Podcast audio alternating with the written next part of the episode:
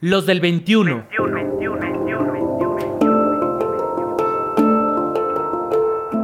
Hombres en movimiento. En movimiento, en movimiento, en movimiento, en movimiento. Rutas para la paz. En contingencia, diálogo intergeneracional para construir otras realidades. El mundo se está deconstruyendo y nos vamos a encontrar con un modelo de vida, educación y convivencia distinto al que conocíamos antes de la pandemia. Se ha criticado la apatía de los jóvenes para reconocer lo que sucede a su alrededor, pero ¿realmente será cierto que no les importa? Antes de la contingencia, muchos movimientos sociales brotaban en todo el mundo, liderados por jóvenes que se manifestaban en contra del adultocentrismo, el contexto político y las condiciones económicas insostenibles en su país.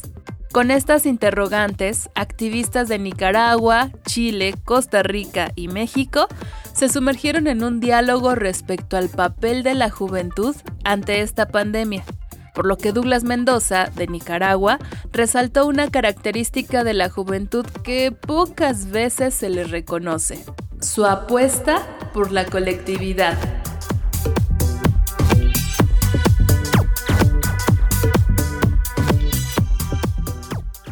Eh, con la crisis del 2018 en caso de Nicaragua, otra vez releva eh, la importancia de que los adolescentes y los jóvenes están interesados en hacer políticas de otras maneras, de otras formas, no de las formas tradicionales, sino que emerge otra manera de, repensarse las colectividades.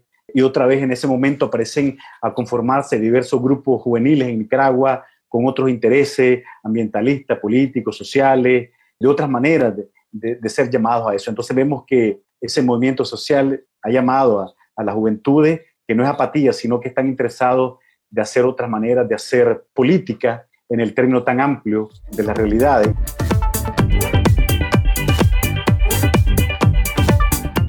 La pandemia ha evidenciado el tipo de sociedades que hemos conformado históricamente, en las que el sistema económico se antepone al bienestar humano. Claudio Duarte, como muchos de nosotros, escucha noticias todos los días y le han sorprendido los frecuentes comentarios de los analistas que anteponen la reactivación de la economía a la salvaguarda de los seres humanos.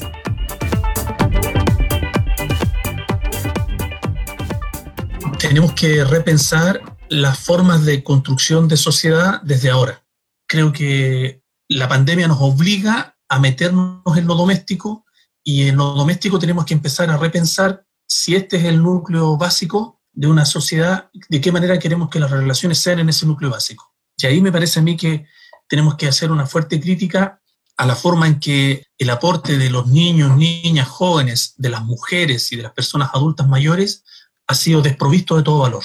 Y creo que la condición actual nos tiene que llevar a las familias, a los grupos comunitarios, a la organización social y también a la sociedad a repensar cuál es el lugar que, le que queremos que tengan estas personas en nuestra sociedad. Un analista económico, asesor de empresas transnacionales, dice la semana pasada, tenemos que reabrir las empresas para que empiecen a producir y van a morir personas. Ese es el costo, como si fuera algo que se puede dejar pasar sin más.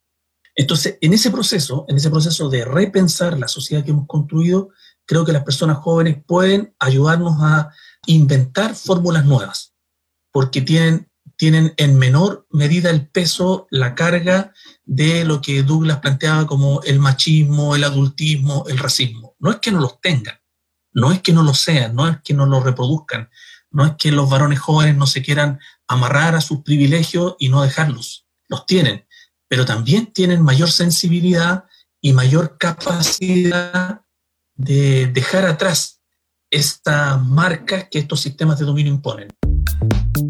No sabes, estás muy verde todavía. Te falta experiencia. Estás chavo. La sociedad tiene una deuda con la juventud y no es algo exclusivo de México, porque pasa en todo el mundo con matices distintos.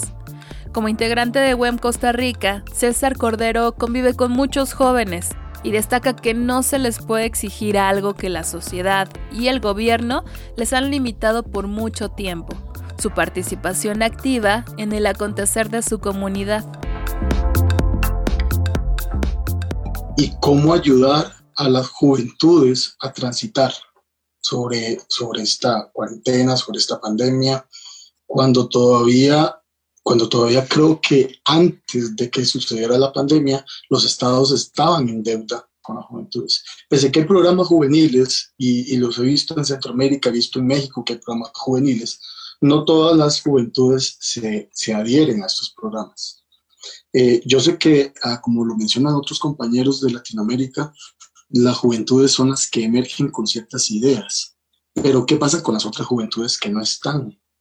¿Verdad? Con las juventudes que están, como por decirlo así, dormidos de este despertar social y no pudiendo ver que hay una necesidad de participación y de incidencia política, porque creo que es uno de los principales puntos que, que aquí se tratan como de, de, debatir. ¿Tiene el Estado la responsabilidad de crear programas en este momento o tenían que crearlos anteriormente para que los jóvenes se asuman.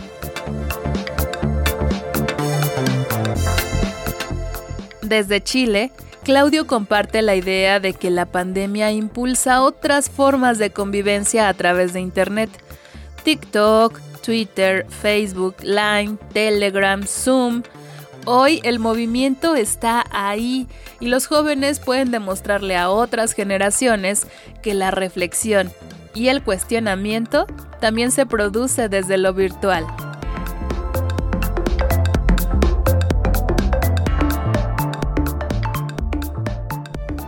¿Cómo aprovechamos este tiempo que yo creo que, tiene el efecto de que va a hacer o está haciendo también que aparezcan las peores miserias humanas en escena?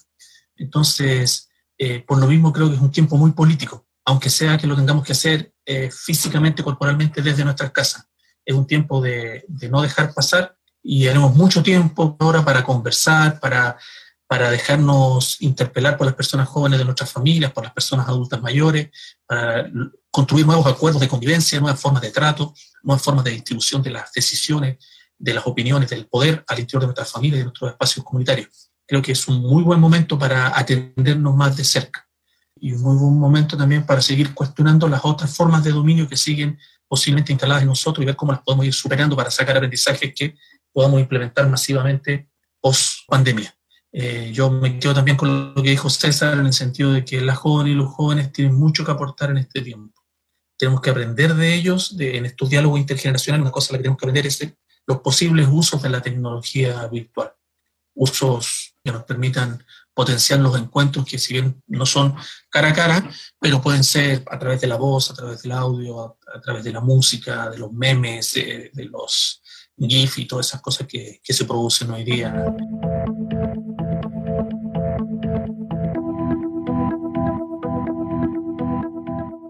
Desde cuatro latitudes distintas, los activistas coincidieron en que el mundo tiene una deuda con los jóvenes porque se les ha segregado por mucho tiempo y también se ha subestimado su capacidad de acción. Sin embargo, este sector de la población está demostrando que la distancia física no impide la acción, porque las redes sociales y la tecnología que tenemos a la mano generan nuevas formas de convivencia, de exigencia y de protesta. El activismo es necesario, sobre todo en estos tiempos porque la pandemia puede sacar lo peor y lo mejor de cada persona por eso los especialistas apuestan por atendernos. Y esta es la palabra, atendernos a través de la escucha, el diálogo y la reflexión a la distancia, con el potencial de las nuevas tecnologías y también en nuestro núcleo familiar.